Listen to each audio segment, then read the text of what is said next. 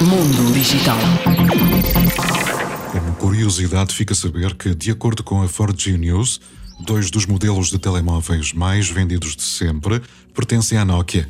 O Nokia 1100 vendeu mais de 250 milhões de unidades, enquanto o seu irmão Nokia 1110 ficou-se pelas 248 milhões. Com o surgimento de outras opções no mercado e dos smartphones, ambos os modelos foram descontinuados em 2009 e 2010, respectivamente. Mundo Digital.